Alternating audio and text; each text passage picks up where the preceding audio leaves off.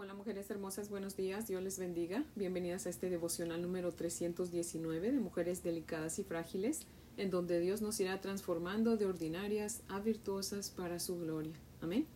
Antes de orar, mujeres hermosas, quiero leerles una porción de Proverbios capítulo 23, los versos 17 al 21. Dice la palabra del Señor así.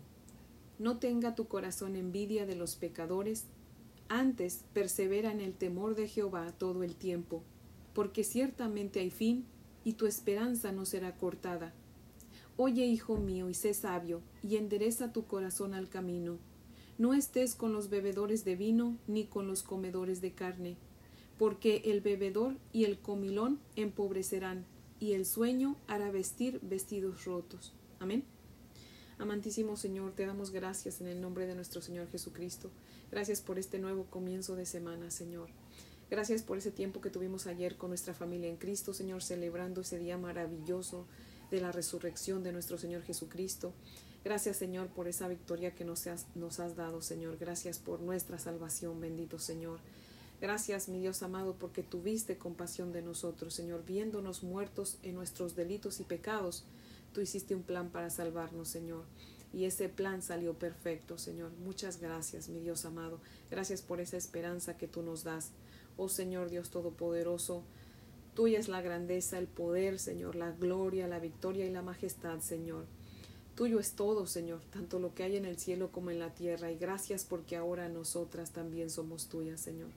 Por favor, ayúdanos para continuar aprendiendo de ti, Señor, para seguir, Padre Santo, esas pisadas de nuestro Señor Jesucristo, para que cada día seamos más como Él, Señor, en carácter, mi Dios amado. Por favor, ayúdanos, Háblanos en esta mañana, te lo pedimos en el nombre de Jesús. Amén, Señor. Bueno, mujeres hermosas, si tienen su Biblia, les invito a que la abran conmigo en Levítico. Vamos a leer Levítico capítulo 23, versos 26 al 32. Levítico capítulo 23, versos 26 al 32. Dice la palabra del Señor así. También habló Jehová a Moisés diciendo, a los diez días de este mes séptimo será el día de expiación. Tendréis santa convocación y afligiréis vuestras almas y ofreceréis ofrenda encendida a Jehová. Ningún trabajo haréis en este día porque es día de expiación para reconciliaros delante de Jehová vuestro Dios. Porque toda persona que no se afligiere en este mismo día será cortada de su pueblo y cualquier persona que hiciere trabajo alguno en este día, yo destruiré a la tal persona de entre su pueblo. Ningún trabajo haréis en esta es estatuto perpetuo, es por vuestras generaciones, en donde quiera que habitéis. Día de reposo será a vosotros y afligiréis vuestras almas, comenzando a los nueve días del mes en la tarde, de tarde a tarde guardaréis vuestro reposo. Amén. La primera vez que Dios menciona que se debía de hacer expiación una vez al año fue en Éxodo 30:10. ¿Se acuerdan? Dios lo dijo dentro del contexto de la construcción del tabernáculo. Luego, por segunda vez, Dios lo dice en Levítico capítulo 16. En todo el capítulo 16, Dios explica perfectamente qué era el día de expiación y qué es lo que debía hacerse ese día, ¿verdad? Si usted no ha escuchado ese devocional, le animo a que lo escuche porque está muy bueno. Y en el verso 29 del capítulo 16 de Levítico, dice por primera vez exactamente lo que nos dice aquí en, el verso 23 del capítulo, en el verso 27, perdón, de aquí del capítulo 23 de Levítico que el día de la expiación debía llevarse a cabo el día 10 del mes séptimo, ¿verdad? Después de la fiesta de las trompetas, la cual ya estudiamos el viernes, y que se llevaba a cabo el día primero del séptimo, del séptimo mes, ¿verdad? Se me lengua la traba. Y después de esa fiesta, pues seguía la fiesta que estamos viendo ahorita, ¿verdad? La de la expiación, la cual se llevaba a cabo, como ya vimos, el día 10 del mismo mes, del mes séptimo, y recordemos que el día de la expiación, para los judíos, ellos le llaman el Yom Kippur, ¿se acuerdan? ¿Qué se hacía el día de la expiación o el día de Yom Kippur?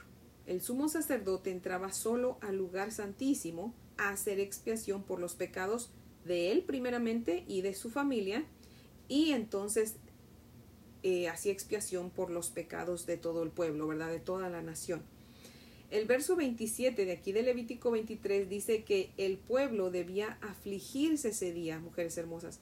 En otras palabras, debían reflexionar en su vida y arrepentirse de sus pecados para que Dios aceptara la ofrenda y los perdonara por un año. Me gusta como lo explica Matthew Henry y les voy a leer su, su comentario. Dice, el son de las trompetas representaba la predicación del Evangelio con que se llama a los hombres a arrepentirse del pecado y aceptar la salvación de Cristo, que era significada por el día de la expiación.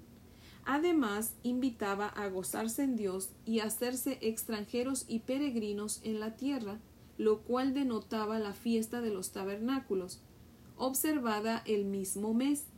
Al comenzar el año, el sonido de trompeta llamaba a sacudir la pereza espiritual, a examinar y probar sus caminos y a enmendarlos. El día de la expiación era el noveno, Así los despertaban a fin de prepararse para ese día mediante el arrepentimiento sincero y serio, para que de verdad fuera para ellos un día de expiación. La humillación de nuestra alma por el pecado y hacer las paces con Dios es obra que requiere a todo el hombre y la aplicación más completa de la mente. Ese día Dios hablaba de paz a su pueblo y a sus santos. En consecuencia, ellos debían dejar de lado todos sus asuntos seculares para oír más claramente esa voz de gozo y de alegría. Fin de la cita. Mujeres hermosas, nosotras ya no somos perdonadas nada más por un año. Ahora celebramos todos los días que nuestro Señor Jesucristo nos ha perdonado por cuánto, mujeres hermosas, por toda la eternidad. Amén. Ya nuestro Señor Jesucristo llevó a cabo ese sacrificio perfecto y completo que ya no necesita ser repetido. Amén. Su sacrificio es suficiente para tener el perdón por toda la eternidad. Amén.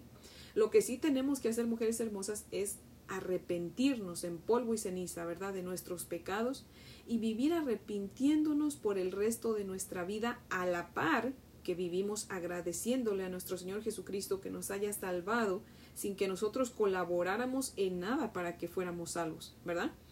Mujeres hermosas, nosotros no tenemos mérito alguno por el cual Dios haya querido salvarnos, créamelo.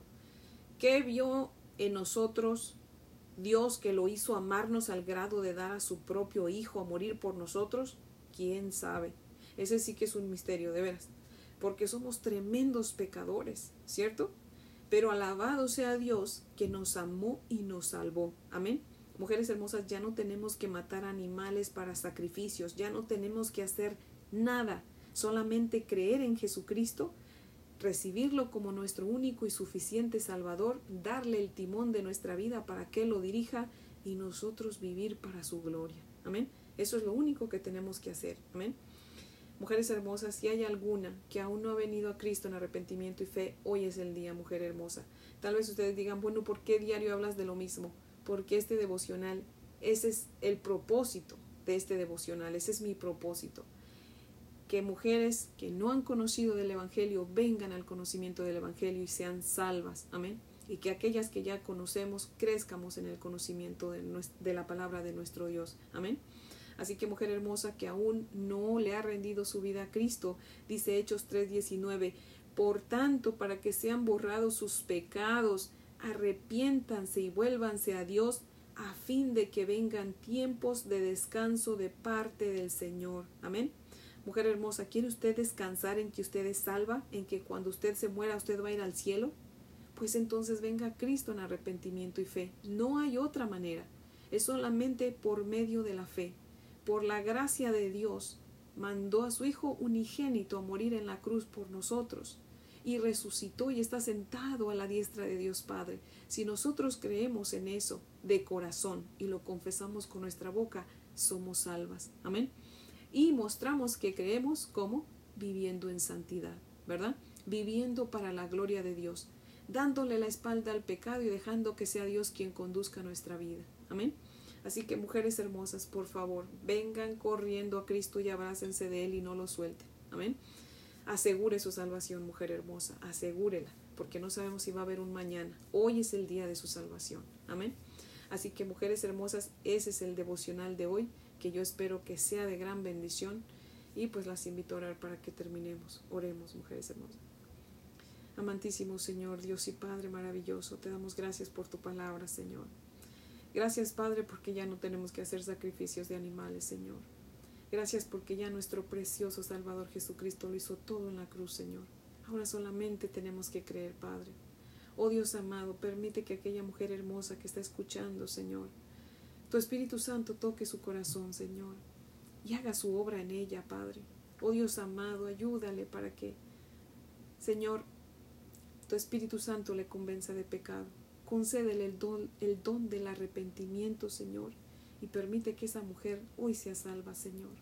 Que hoy asegure su salvación, mi Dios amado. No sabemos si va a haber un mañana, Padre. Señor, que hoy sea el día de salvación de esa mujer hermosa que está escuchando, Padre. Por favor, te lo ruego, ten misericordia. Y permite, Señor, que tus hijos hablemos a todos aquellos que aún no te han conocido, Señor. Usa de tus hijos en todo el mundo, Señor, para que también prediquen tu palabra, Señor y bendice a aquellos mis hermanos que ya lo están haciendo, Señor. Oh Dios amado, protégelos y guárdalos, Señor. Te damos gracias, bendito Dios, y te pedimos todo esto en el nombre de Jesús. Amén, Señor. Bueno, mujeres hermosas, espero que tengan un día muy bendecido. Les amo en el amor del Señor y si Dios nos presta vida, pues aquí las espero mañana para que continuemos estudiando esta hermosa palabra de nuestro Dios. Amén.